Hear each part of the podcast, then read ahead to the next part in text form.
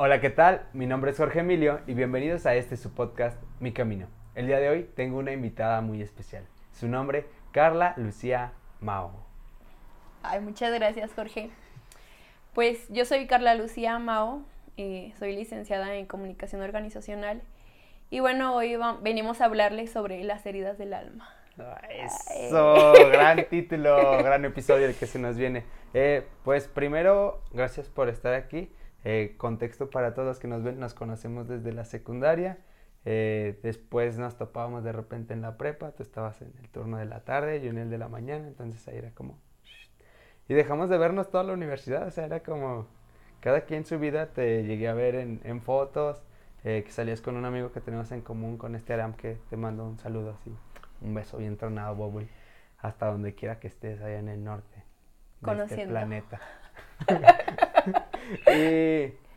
y, pues nos, terminamos por encontrar en, un gimnasio, ahí cerca de, tu casa, en donde vamos a un episodio que los invito a que vayan a verlo con Paco y con Jorge. Y empezamos a tener así como una plática un poquito ah, profunda ahí. Mientras, Contexto. Ajá, y mientras nos poníamos chonchos, chuletones en el gimnasio. y dije, esa es una gran historia que me gustaría que saliera en este, su podcast favorito, Mi Camino. Así que con, lo que estuvimos platicando, no sé desde dónde quieras que empecemos. Si lo iniciamos desde la prepa y de ahí nos vamos remontando a... A todo. A todo lo demás. Sí, sí correcto. Pues les pongo un poquito en contexto a lo que soy y a lo que me quiero proyectar. Eh, le estaba comentando a Jorge, pues sí, quiero ser una persona que prácticamente es gestor de cambio. Buscar el cambio constante, gestionar o aprender de, todo lo que me ha pasado en mi vida y justamente pues llevar a, nuevos caminos. Entonces, a eso vamos. Por eso estamos aquí el día de hoy. Por algo nos reencontramos. Y entonces, pues aquí estamos. Pues vamos a empezar con las heridas del alma, tal cual. Justamente pues todo empieza en la infancia, empieza con los padres, eh, lo que uno ve, los problemas que quizás se encuentra uno en casa. Entonces todo empieza allí. Uno ve problemas o a lo mejor cómo se están comunicando entre ellos. Y pues es allí donde empiezan nuestras relaciones y lo que nosotros vamos viviendo y lo que vamos proyectando tristemente.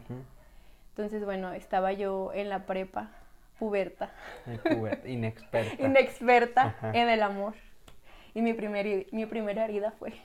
Ahí está, la primera, el primer zarpazo. Choqueante. Bueno, fue una relación muy bonita. Es una persona artista. Artista.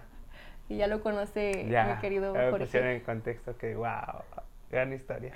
Gran historia. Este, pues justamente esto empezó de la nada yo no quería tener una relación. Aparte, estaba muy inexperta y pues yo lo veía en la preparatoria y un día a mí me gusta escribir. Y un día fui a su salón y ya pues leí ahí un cuento. Entonces, pues ya él me vio por primera vez y ¿Fue en pues, como que en primer semestre. Pero yo pues yo no ni lo conocía ni nada. Ya pasé a tercer semestre y coincidimos en el mismo salón. Y pues me empezó como a ligar, a hablar conmigo. Empezó el cortejo. ajá, empezó el cortejeo ahí. Hola, ¿qué tal? Y pues pasó. pero. De apareamiento. ¿Cómo estás? ¿Cómo estás? pasó. Y pasó un semestre, pasaron dos semestres, pasó otro semestre, hasta el último semestre que iba yo acabando la preparatoria, pues ya me di el tiempo de conocerlo y pues fuimos novios. Al principio fue una relación muy bonita, justamente pues fue mi primer amor, la primera relación en la que pues aprendí como quizás era amarse o quererse, pero pues es no fue tan profunda en el aspecto de que pues estaba joven y a lo mejor uno no sabe ahí lo, que quiere y puedes decir muchas cosas, entonces ya es allí cuando uno no sabe que, bueno, hay ciertas cosas que no se pueden decir. Pero bueno, él, por ejemplo, decía mucho te sigo. Yo decía, pues también te sigo, te sigo siguiendo. cosas como románticas que nosotros a lo mejor estábamos. su lenguaje. Su- ¿no? Nuestro lenguaje del amor Ok, era mucho de palabras y de escribirnos. Entonces ya pasamos a la universidad y obviamente era otra etapa. Y pues allí justamente duré un año, mi primer año de la universidad. Fue el último semestre de la prepa y mi primer año de la universidad. Entonces los tiempos empezaron a cambiar, ya nada fue igual. Él pues estaba en la mañana, yo estaba en la tarde, convivíamos menos tiempo. Y pues es la etapa en la que uno conoce De- que el bar, que el que antro, loquear, el que uno abre. lo que que sale, que te sales de las clases. Entonces creo que estaba en el primer año y yo no conocía nada de eso. Ajá. Y me sentía un poco absorbida porque nada más éramos él y yo y casi no me di el tiempo de conocer a nadie en la universidad, en el primer año. Y justamente eso fue como el cambio que dices, chin, no es hora de tener una relación, este no es el momento.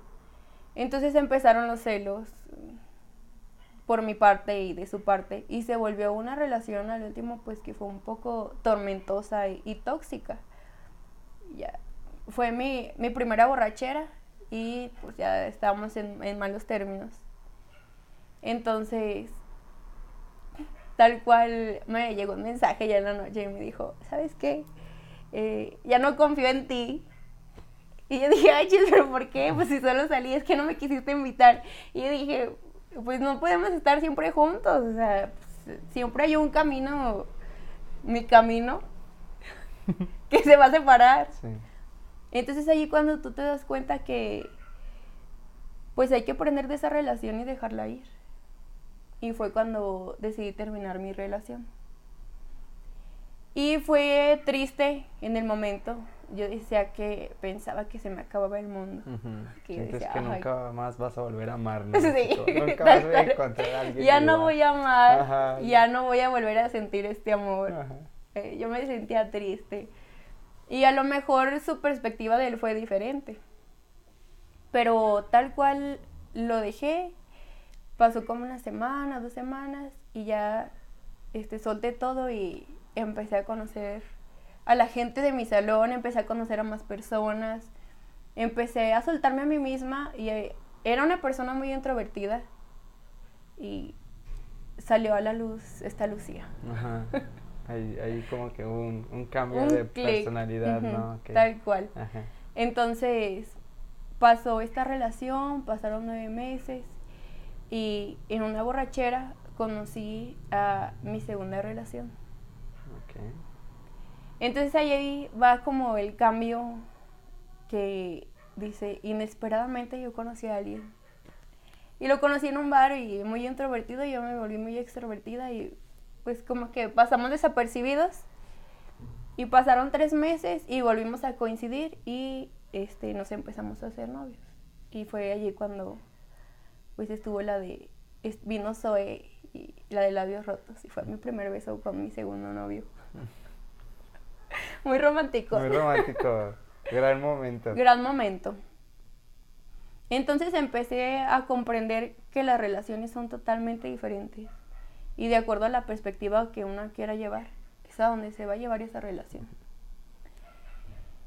Y nos conocimos, aprendí de él y pues prácticamente él es el amor de mi vida. O sea, ahorita a esta edad a lo mejor no han pasado muchos años. Yo tenía 18, 19 años.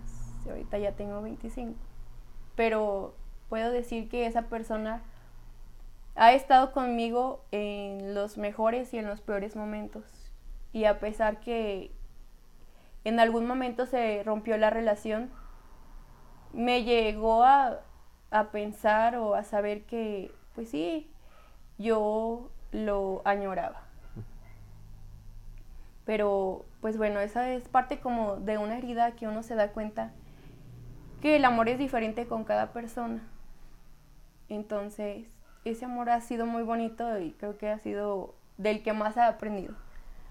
Entonces yo seguí con esta relación, duré casi tres años y en el 2020, en el año de la pandemia, pues yo me sentía muy triste.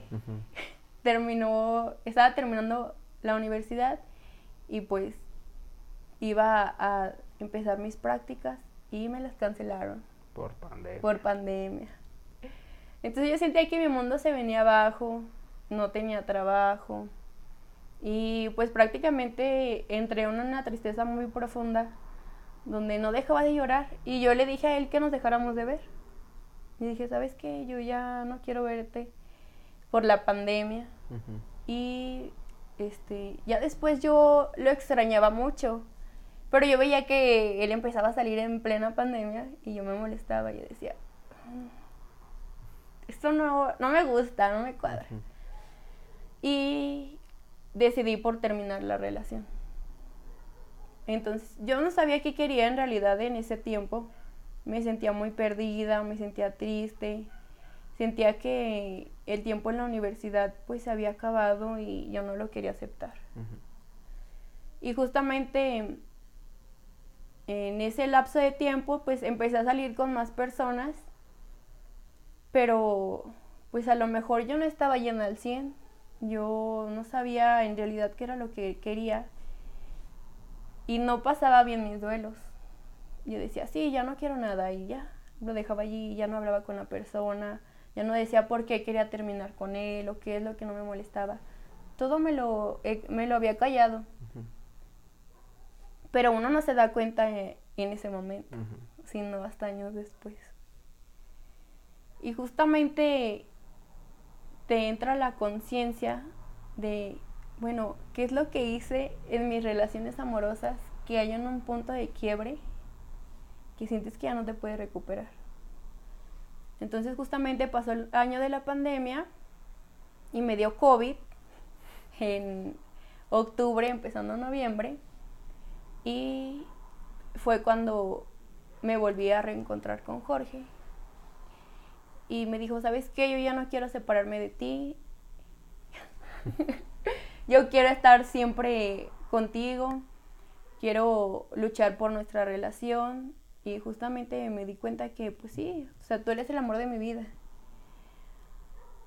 Y en este lapso, pues me pidió matrimonio. ¿Cómo fue? A ver, cuenta. Chismecito completo. Chismecito. completo. Me reencontré en una semana, todo pasó muy rápido. Y fue un lunes. Fuimos a, a Calvillo con su mamá y mi hermana. Y fue cuando me dijo que hay que hablar de lo que está pasando y pues tú saliste con más personas. Y me dijo, pero no pasa nada en ese tiempo, no, no pasa nada.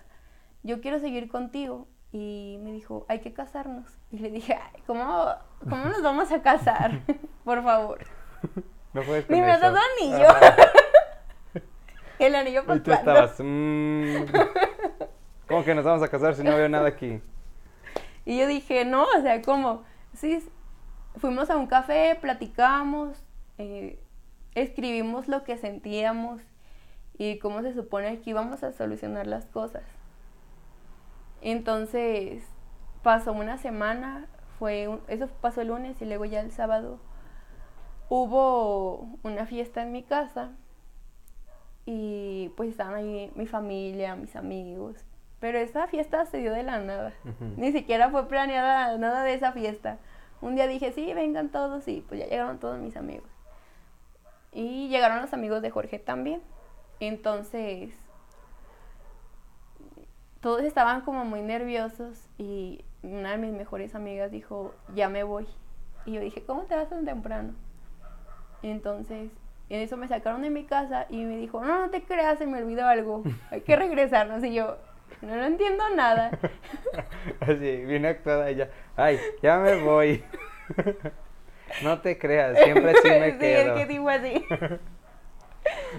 Entonces. ¿Y tú estás drogada? estás drogada. ¿Estás borracha? Regresamos a mi casa y, y había una canción de Carlos Rivera. ¿Qué canción? Ay. No recuerdo el nombre. Ah. Pero es. La pones en. Cuando edites. Ok. Cuidado que nos acordemos. la ponemos. Es una canción muy bonita de Carlos Rivera. Entonces, estaban todos como en una rueda y ya yo me acerco y Jorge estaba muy nervioso, es una persona muy introvertida y saca el anillo enfrente de todos y me dice, eh, ¿te quieres casar conmigo? Pero yo no veía que sin cara. Y le dije, ¡íncate, íncate! O sea, estaba así de pie, sudando, me Sí. Sí, temblando. ¿Tú quieres casar conmigo? Y tú. Y yo, "Híncate, mi "Híncate". todo. Y me dio el anillo y yo acepté. Y no lo podía creer, estaba muy choqueada y dije, en un momento todo cambió. ¿Cómo fue posible que esta pandemia me me haya dejado todo esto? Entonces, pues ya acepté y todos estaban muy felices, obviamente, me abrazaban. Entonces pasaron los días después de, de ese gran día y justamente pasó un mes y 15 días y el 24 de diciembre y él llegó un poco tomado y yo lo estaba esperando y yo me molesté mucho por cómo había llegado porque pues era 24 de diciembre uno esperaba otra cosa no entonces pues yo no le dejé de hablar y le dije no lo ignoraba Ley del hielo. ley del hielo eso está muy mal Sí, esa es violencia. sí Ojo. ojo Yo, ojo, eres una violenta, ¿eh? En- pero uno no se da cuenta de, de ciertos errores que uno Sí. comete hasta después. Sí, hasta que Hasta uno que aprende el violentómetro. Sí, hasta que uno voltea el violentómetro. Ah, soy el 15. Y justamente salimos de mi casa y le dijo, ya me voy, el 24 de diciembre, yo creo que eran como las 10 y media, 11. Ya me voy y dije, "Ah, pues vete. Y ya cuando estábamos afuera de mi casa, que se supone que yo le iba a despedir, mm, me dijo, yo no te voy a hacer feliz. Y pues entré como en un shock O sea, el 24. El te dijo 24 eso. me dijo Ay, eso. Ay, Dios. del 2020. Ese 2020. Estuvo poderoso. Está potente. Me dijo, yo no te voy a hacer feliz.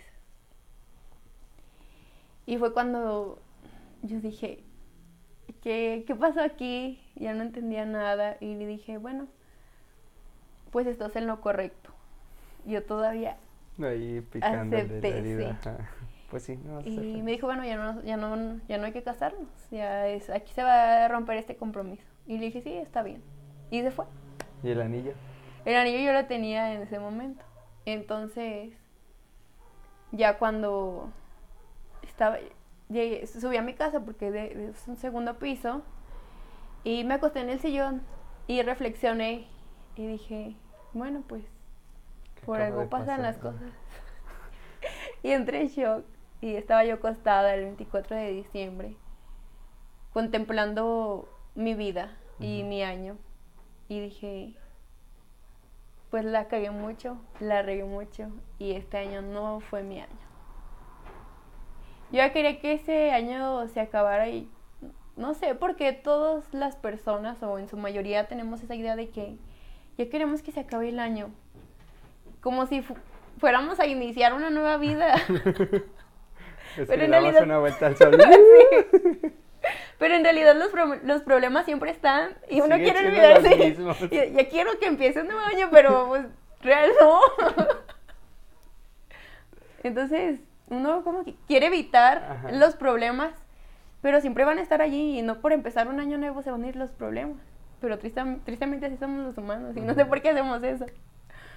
Entonces, pues ya pasó ese año.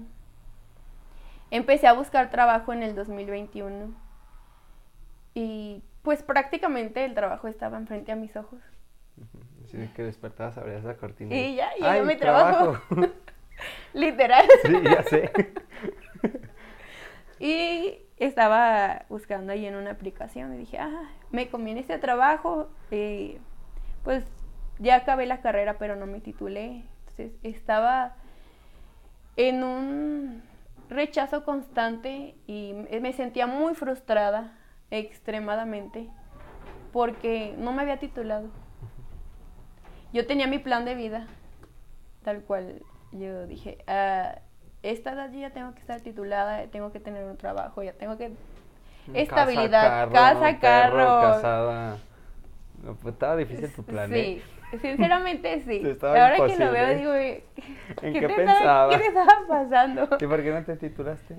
No me titulé porque mis prácticas profesionales, Ah, por lo de la pandemia. por lo de la pandemia. Hubo la oportunidad de hacer prácticas profesionales, pero no, no las pude completar satisfactoriamente porque me autosaboteaba y me sentía muy cansada en la pandemia, o sea, me sentía mal mentalmente y yo decía, es que yo no quería hacer así mis prácticas, o sea, no tenía trabajo y me sentía cansada. Prácticamente yo me autosaboteaba.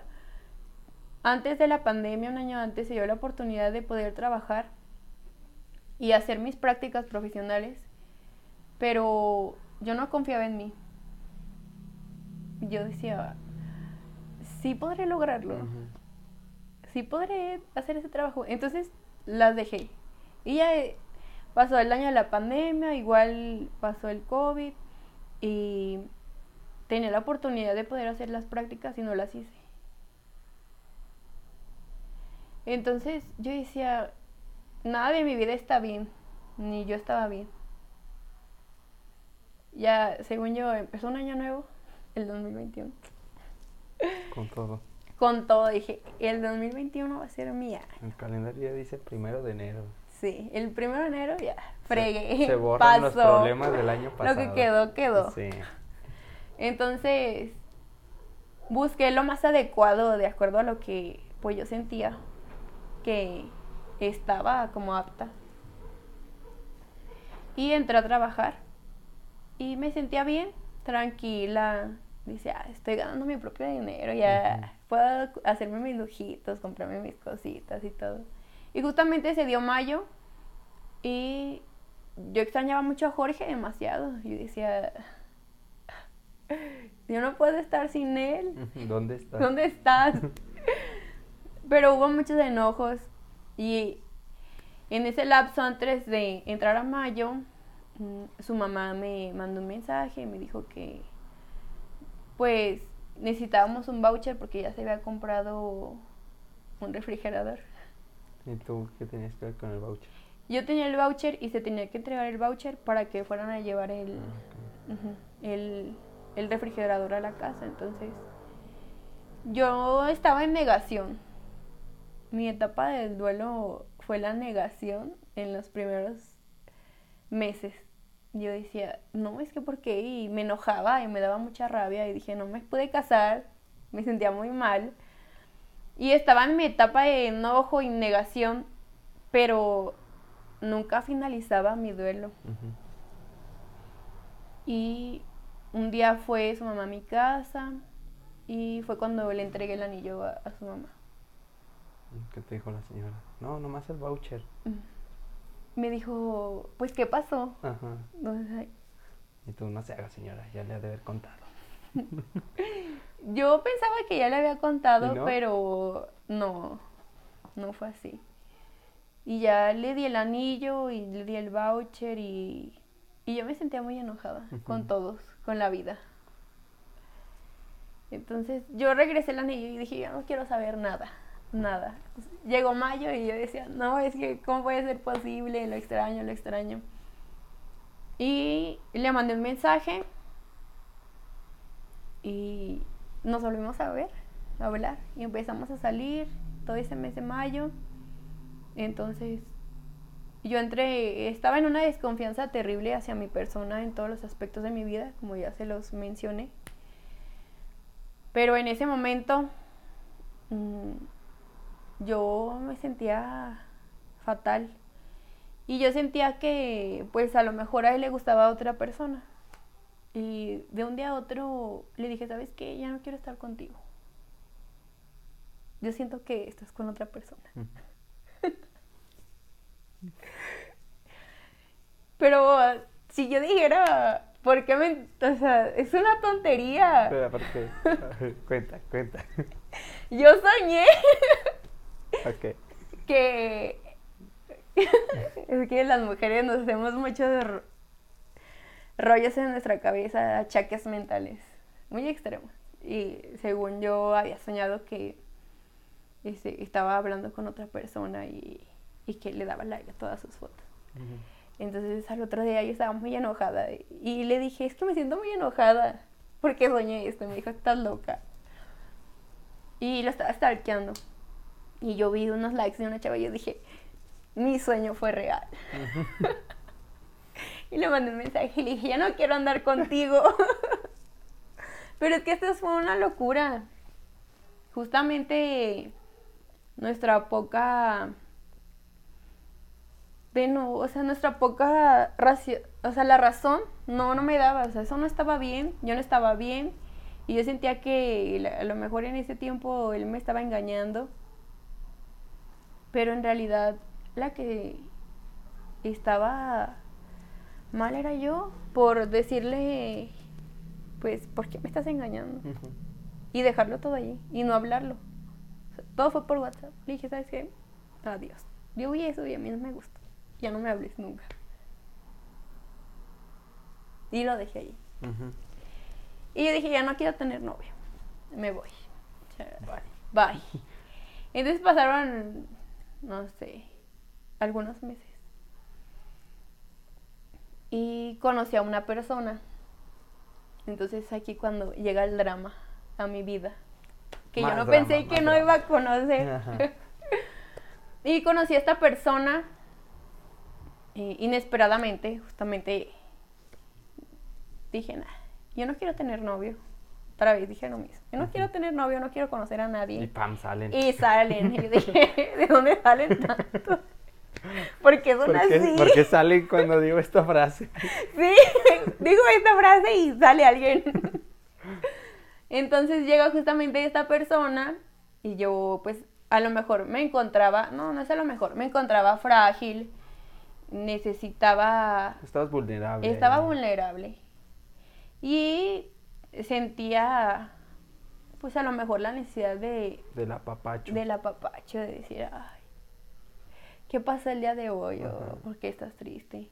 Entonces yo sentí que, ay, ¿qué onda? O sea, fue muy atento, al principio era muy atento. Y un cafecito y, y todas esas cosas. Lo empecé a conocer yo sentía, wow, conexión. Pero en realidad la conexión, pues, no existe.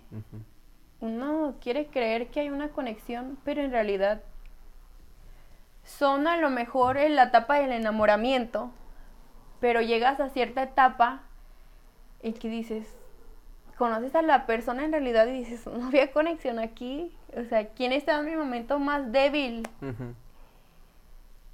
Pero bueno, yo decía, hay conexión. Y lo empecé a conocer y yo, me sentía pues bien en cierto punto. Y es allí cuando llegan ciertos momentos que tú ves cosas que no te gustan, pero allí sigues. Las ignoras. Las ignoras. Las banderitas rojas. Como si no pasaran. Las ignoraste totalmente. Y se vuelve pues no veo nada, no veo nada y tú sigues. Ay, me trata bien y tú sigues. Ves solo lo bonito. Sí, una vez solo lo bonito y yo decía, ay, me trata bien. Ciertas cosas. Entonces, había a lo mejor de repente como celos y yo decía, ay, es normal. Porque esto, los celos es amor. Los celos no son amor. Jamás, jamás. Hay que atenderse. Y yo decía, ay, es atento, me quiere, me cuida. Entonces siguió la relación, íbamos bien y hubo un punto de quiebre, tal cual. Lo que empieza mal siempre va a terminar mal. Y fue una frase que me la dijo mi bisabuela y se me ha quedado marcada y, y mucha gente lo dice y es real, es algo real. Un día estábamos sentados así, tal cual, en el sillón y veo que le llega pues un mensaje de su ex y pues yo dije, ay, ¿por qué? Eso te manda mensajes. A mí mi ex ni me manda nada. y yo me iba a casar con él. Dije, qué raro. qué raro. Dije, ¿por qué? Dije, ay, ¿qué, estará pasando aquí? Y decía, no te preocupes. Y eso decía. y yo dije, ah, caray. De que no se tiene que preocupar. Sí, como que en ese momento no, no me entraba, como que no tenía duda. Y dije, no, pasa, nada. Eh". Entonces, yo dije, ¿quién te habla? Pues yo ya sabía quién era. Ojo de loca. Ojo de loca no se equivoca. Hazle caso al ultra instinto. siempre. Bueno, no siempre. No siempre. Hay en ocasiones. Hay veces. Cuando hay señales Cuando hay señales que dices, ah. Sí. Entonces le dije, ¿quién es? Me dijo una amiga, pero yo ya sabía que no era su amiga.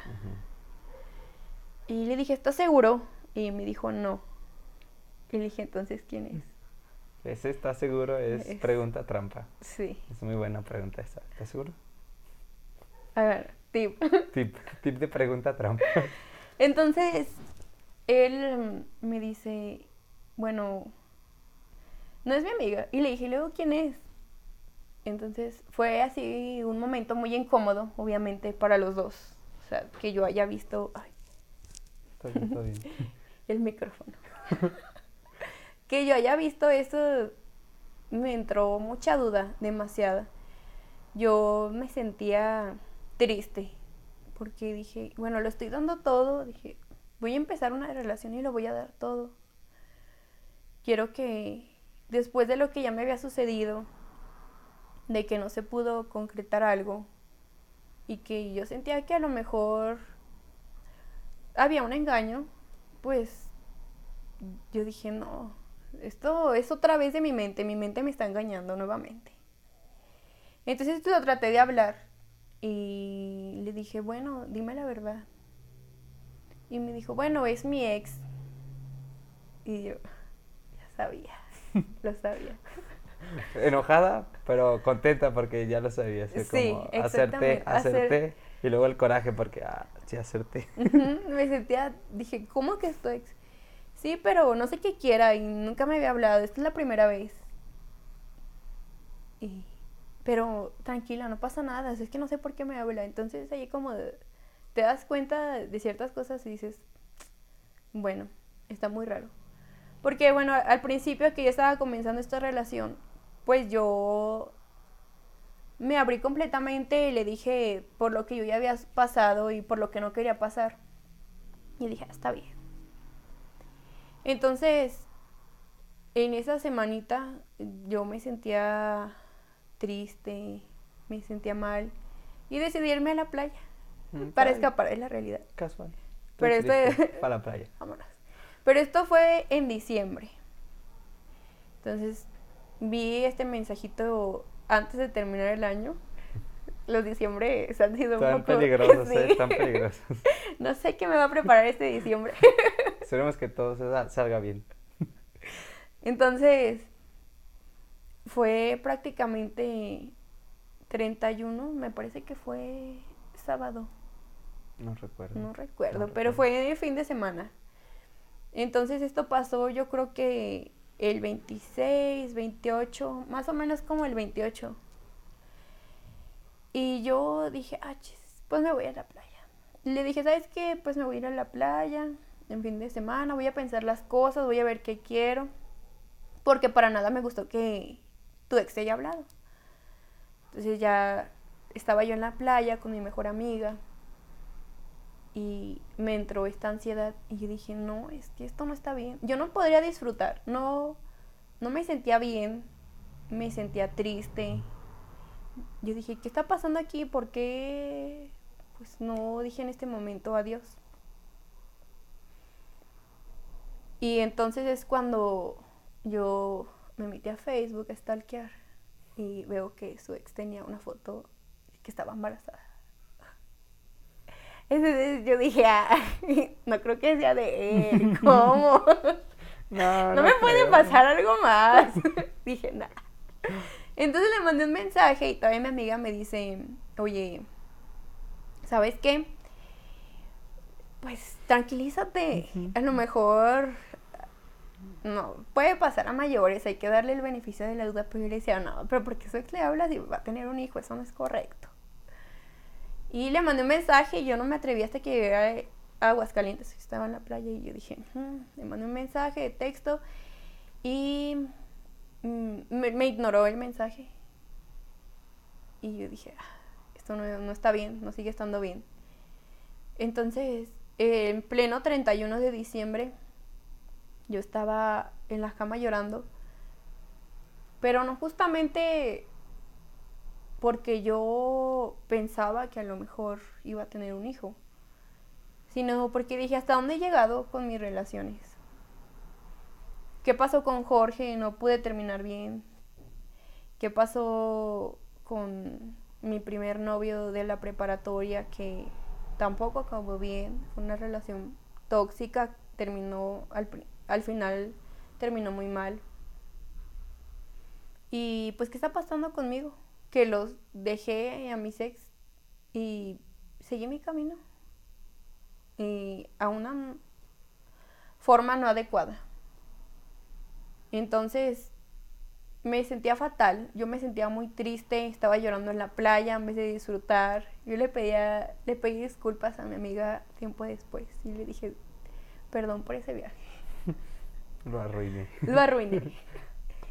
ya iba regresando para acá, para Aguascalientes, y pues ya le volví a mandar mensaje y, y le dije, pues, ¿qué está pasando? Y fue cuando me dijo, pues creo que eh, dice mi ex que es mi hijo. Y yo dije, "¿Pero ¿por qué no me dijiste? Es que yo me acabo de enterar. Y dije, pero ¿por qué no me dijiste? Pero tiene tres meses de embarazo. Y dije, pero ¿por qué no me dijiste? ¿Qué está pasando aquí? Yo me sentía... Dije, ¿en qué me vine a meter? Entonces yo no cabía por ningún lado. Iba llorando en el camión a lágrima abierta. Y decía, ¿por qué me pasa esto a mí? ¿Qué otra cosa? No puede ser. Ya llegué a Aguascalientes, lo vi y dije, bueno, hay que terminar la relación. Y dije, me sentía un poquito mejor. Entonces, pues empecé a recibir mensajes de él que él no podía vivir sin mí, que porque le hice esto, que lo dejé en el peor momento de su vida. Pero en realidad yo también estaba en, en el, peor, momento, pero yo no le decía. Y yo le dije, no, pues cuídate, o sea, eso no está bien para ti. Y me dice, es que no como sin ti. No, pues come. no, pues algo, provecho. por favor. Y yo decía, no, o sea, cuídate, es que no duermo, porque nada más estoy pensando. Medícate. Sí, Atiéndete. ve atención psicológica.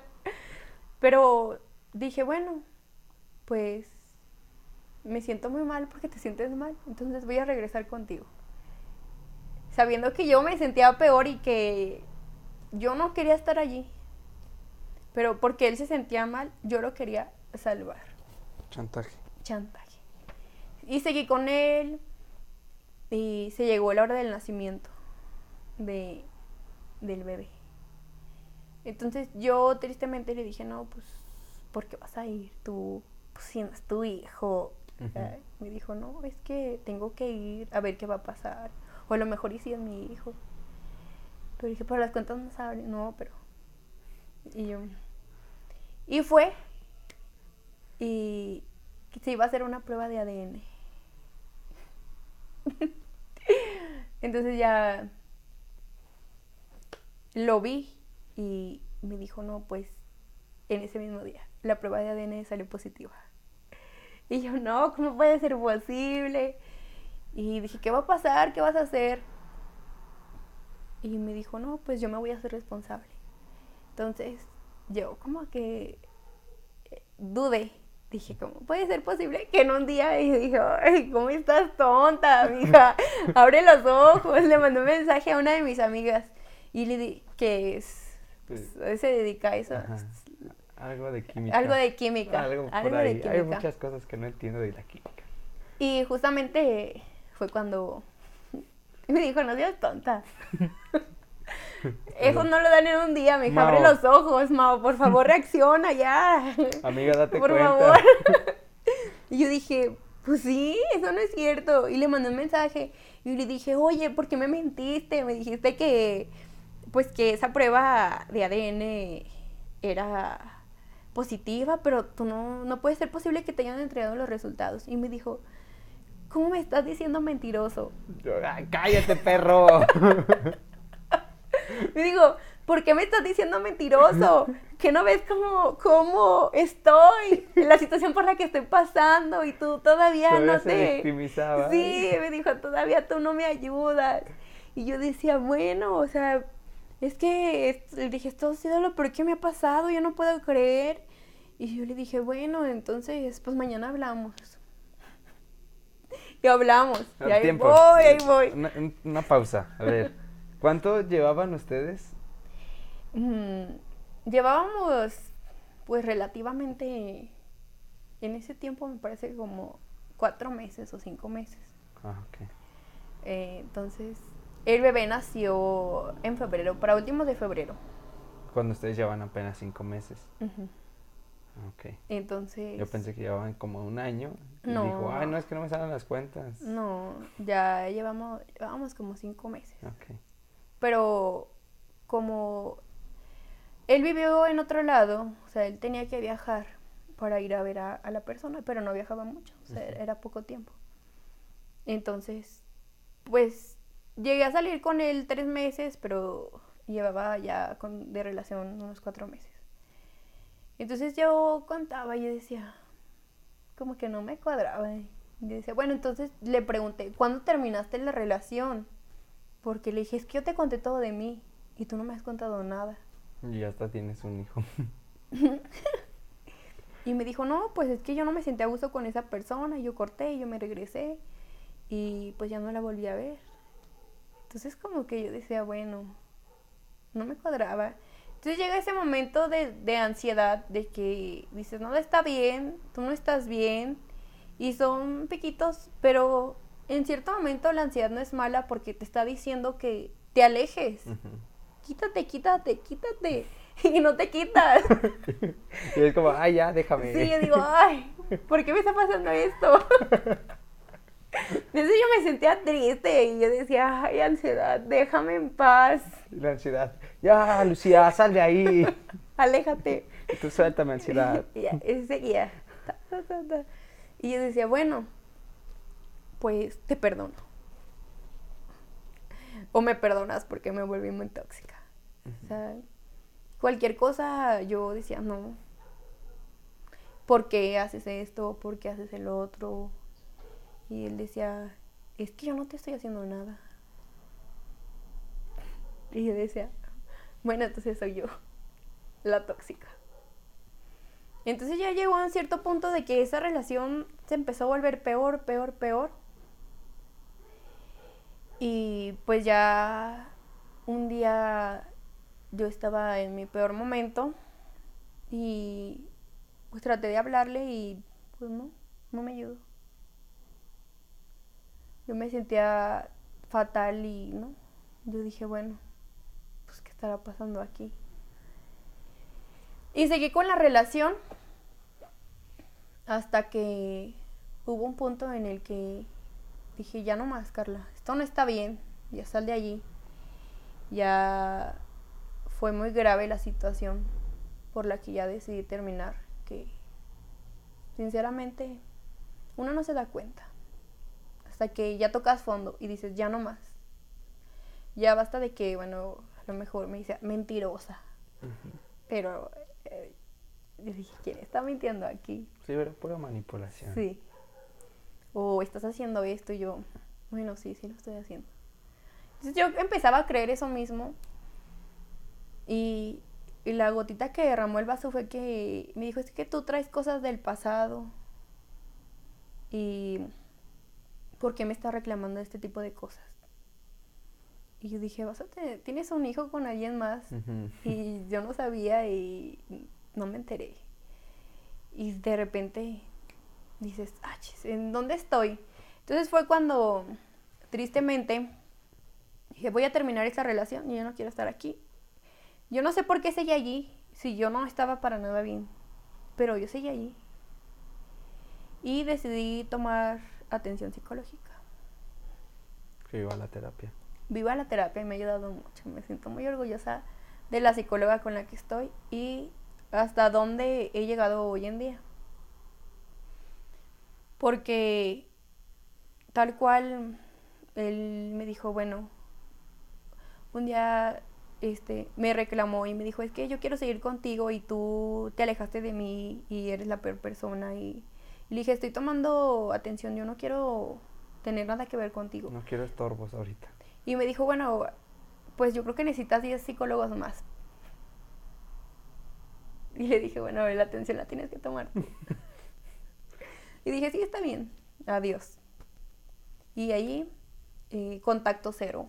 Yo dije, yo no quiero esto para mí, yo no quiero seguir sintiéndome así y pensar que yo era la culpable cuando en realidad, pues una persona te lleva a tomar caminos que no son correctos. Y tomé mi atención psicológica y me doy cuenta que son las heridas de la infancia. Y estas tres heridas te han llevado, estas tres heridas que yo tuve y hay gente que a lo mejor tiene más, pero te llevan hasta donde estás ahorita porque no sabes cómo manejar ciertas situaciones, ves ciertas situaciones en tu casa que tú dices, yo no quiero ser nunca así, nunca así, pero en realidad lo haces inconscientemente.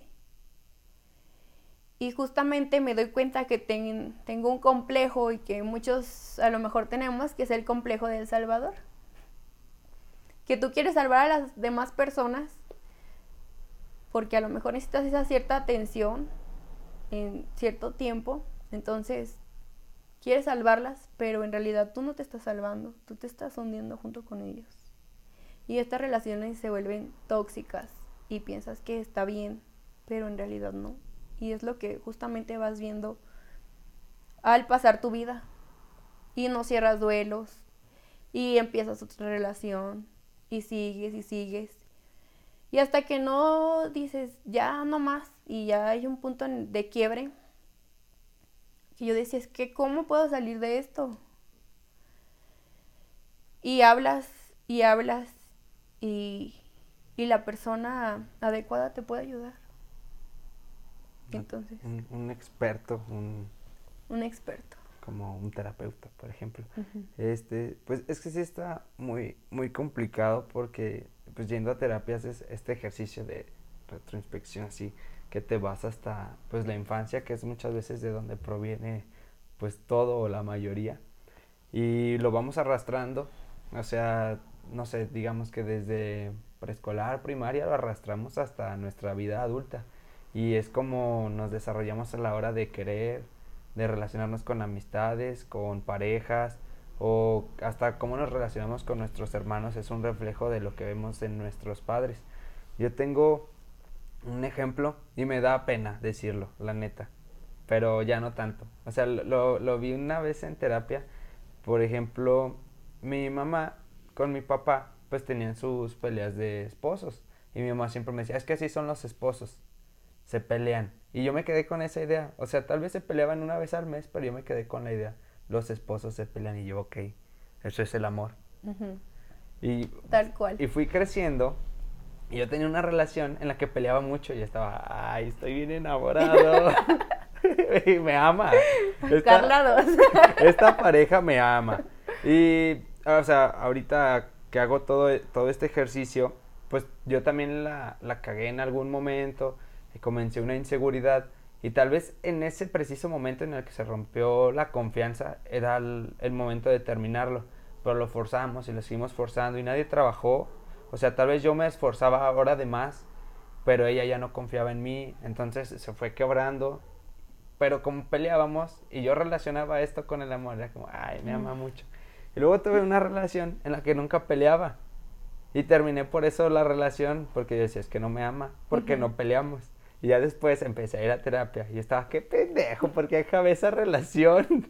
si era la relación que siempre había querido, o sea, en donde había mucha confianza y había comunicación y me acompañaba en todos mis planes y tenía el mismo sentido del humor que yo. O sea, y yo estaba, qué pendejo que por una herida no sanada de mi infancia dejé ir a una persona increíble. Ya ahorita es mi actual novia, o sea, la, la alcancé a recuperar. o sea, fui otra Estamos vez. en las mismas. Ahí, ahí vamos, ahí vamos. Y, y, o sea, es que es, es muy interesante lo de la terapia, pero también la terapia no es para todos porque no todos están dispuestos a Hacerlo. confrontarse. O sea, porque duele. Cada vez que hables de eso te va a doler y vas a llorar y, y te va a costar y va a ser trabajo de sesión tras sesión tras sesión. El, el darte cuenta de que no eres tan chingón como pensabas. Porque muchas veces tenemos esa idea de, ah, soy bien chingón y puedo salir solo y, y yo puedo salir con las morras que quiera y la voy a olvidar con dos semanas. Y, Y- a- y ahí vamos cargando personas por no cerrar ciclos, por no saber dar un correcto cierre. Y solo vamos acumulando malas experiencias, Experiencias. malos amores, hasta que llegamos al fondo y decimos, bueno, ¿y ahora? ¿Cómo salgo de aquí? Alguien, por favor, ayúdeme. Y, y, o sea, te reconozco el valor que tuviste de, pues, de salir de una relación así. Porque muchas de las cosas que mencionas, pues, llegan a ser violencia y no las vemos. O sea, no nos damos cuenta. Por esta, a veces, necesidad como de afecto, de atención que tenemos por no estar solos, porque nos enseñan hasta en televisión que debemos de tener un amor y que el amor dura para siempre y que si te casas es para toda la vida y así como no. todas estas historias que te van vendiendo y si llegas a fracasar en una es como "Ay, soy, soy un tonto ¿Por qué? Ajá, ¿por qué me pasa esto? Y, o sea, ahí tú tuviste el valor de soltar, porque de lo que mencionas de esta última relación, o sea, era mucho chantaje y mucha violencia como verbal y, Psicológica. y minimizar mucho tus emociones, o sea, si tú tenías un problema, no, tú estás loca, es que tú estás loca, Tú no, eres la tóxica. ¿Tú ocupas 10 terapias? No, yo no. No, yo no. Yo no voy a Tú, ir. tú, zafo, yo zafo, yo zafo. Y, y, o sea, y, y muchas veces no nos percatamos de esto hasta que estamos ya por afuera y decimos, ay, ¿por qué ¿Por me qué? dejaba? ¿Por qué dejaba que me hicieran eso? O sea, tampoco me quería, que merecía tan poco amor. Pero tampoco no hay que regañar a nuestro yo del pasado, estábamos chiquitos. Aprendimos. aprendiendo, sí. Justamente esta relación añoraba mucho a la persona con la que me iba a casar porque, pues tal cual, no tuve este tipo de problemas. Era una relación tranquila, había respeto. Entonces, pues yo no cerraba mis duelos, yo no, no aceptaba a mi persona, dejé mi persona a un lado, no, no, no cuidarme, no, no me alimentaba bien, no dormía bien, no iba al gimnasio me dejé de un lado y tal cual, justamente por todo lo que había vivido y fue cuando dije, ya cuántas personas traigo detrás que no cerré ningún capítulo y ahí- va la historia de mi primer novio que no, no cerraba esa relación, lo dejé y este seguí mi camino y a lo mejor me fui con mi segundo novio, me sentía tranquila, estaba estable, pero a lo mejor había mucha tranquilidad de por medio y, y ya no nos veíamos, pero en realidad todos tenemos nuestros tiempos. Y yo no aceptaba que yo le dije que nos dejáramos de ver, porque en realidad yo en ese tiempo no estaba bien y seguí con mis pensamientos. Entonces allí cuando uno se da cuenta hasta dónde llegué y por qué llegué hasta aquí. Pero qué aprendizaje tuve de esto. Y justamente cuando fui y recibí la atención que necesitaba con mi psicóloga, pues me di cuenta de todo lo que yo traía y de todo lo que no había sanado. Y fue cuando me reencontré con la persona que me iba a casar Y que viva el amor. y que viva el amor. me reencontré nuevamente con esa persona. Ya eras como una Carla diferente, ¿no? O sea, ya, ya con todas estas experiencias y reconociendo más cosas que antes. O sea, ya no eras la chica de 19 No. años. Ya eras la, Ya, me La- empoderé. la Carla. Así. Carla Mao. Eso, chingada madre. Justamente ya todavía estoy en mi proceso, obviamente, pero ya sé cuáles son mis límites, ya sé qué es lo que quiero y qué es no lo que quiero en mi vida, qué es lo que quiero en una relación y qué es lo que no quiero en una relación. Y hablé con la persona con la que me voy a casar ya. Y justamente le dije, bueno, yo no estaba bien y hay que sanar esta relación y totalmente ya no me callo las cosas. Las hablo como las tengo que hablar, con respeto obviamente. Y sé que es la persona que en este momento me está ayudando. Sé que yo me tengo que ayudar sola, pero me complementa. Y en esa ayuda que me acompaña, claro. Está en mi camino, acompañándome. Y cuando yo siento que no estoy bien, pues trato de hablarlo, lo hablo más bien.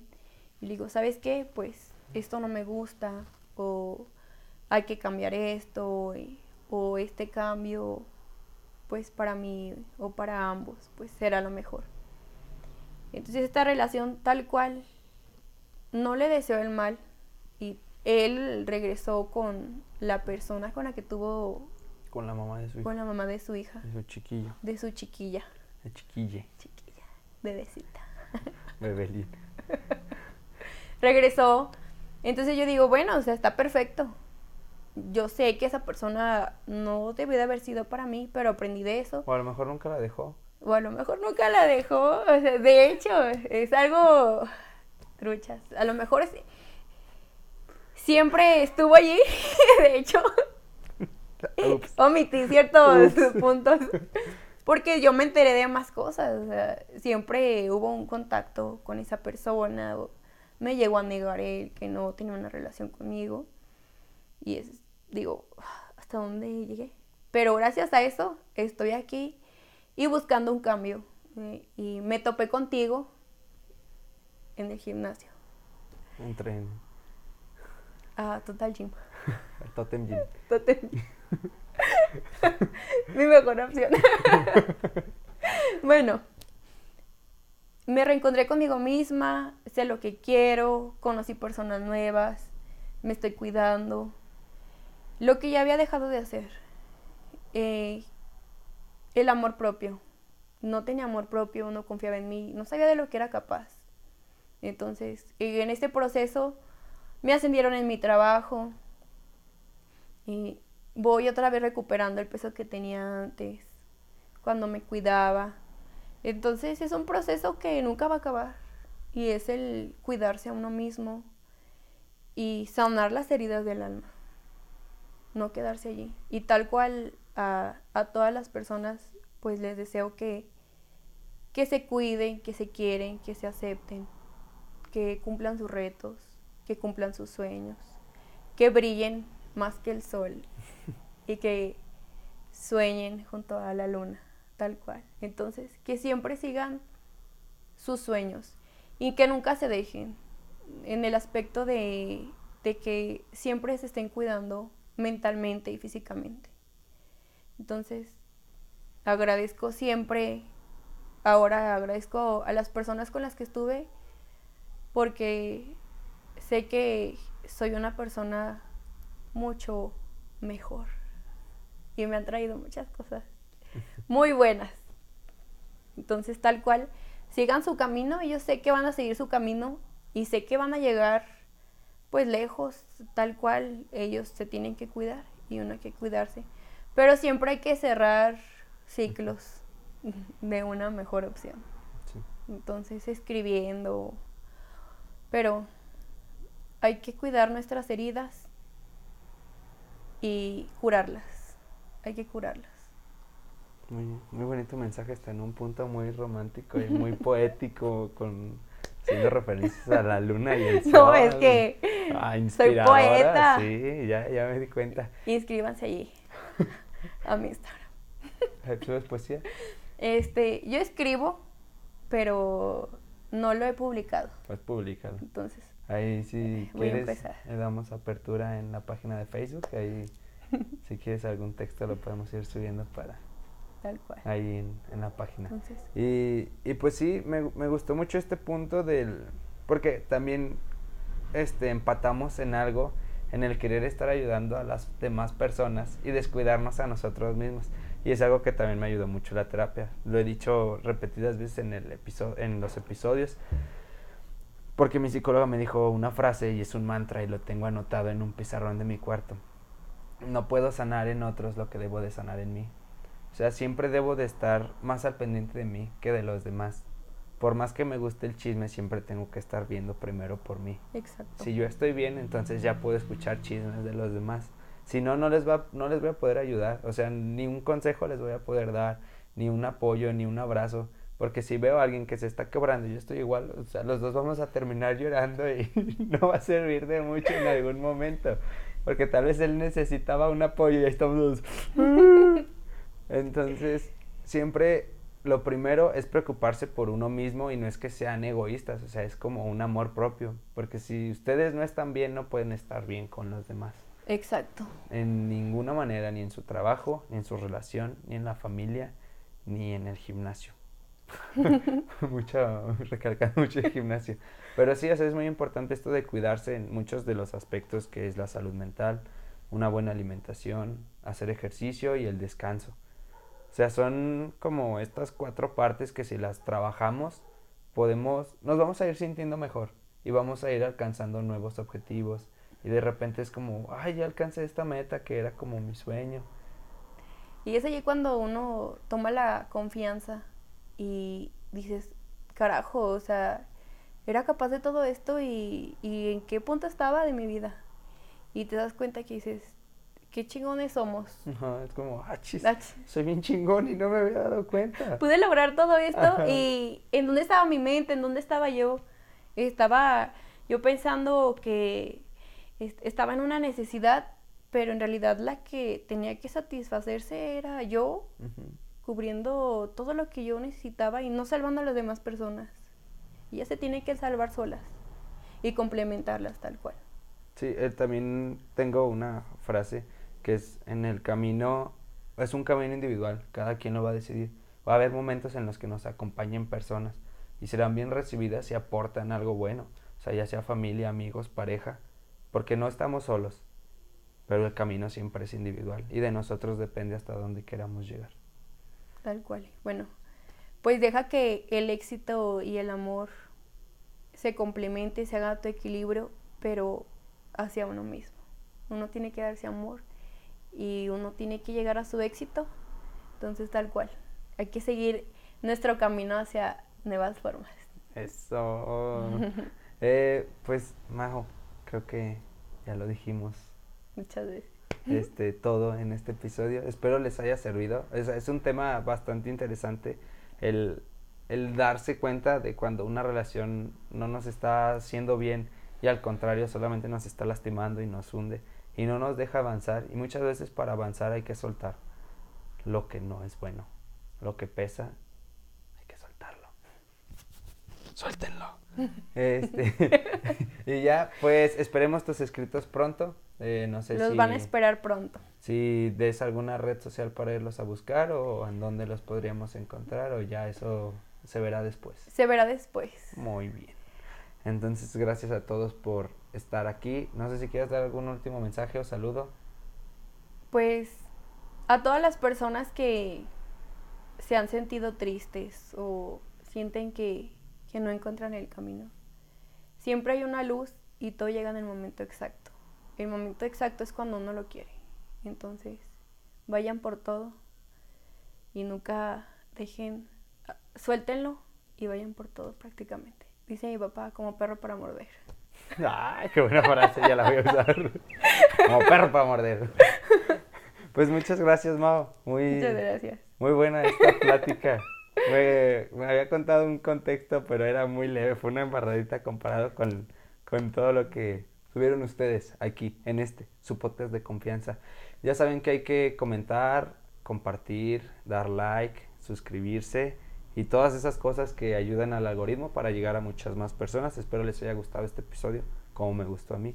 muchas, gracias. por invitarme. Gracias a ti por satisfecha. Por aceptar venir hasta acá. Espero esos nervios se, se hayan ido pronto. Sí, ya.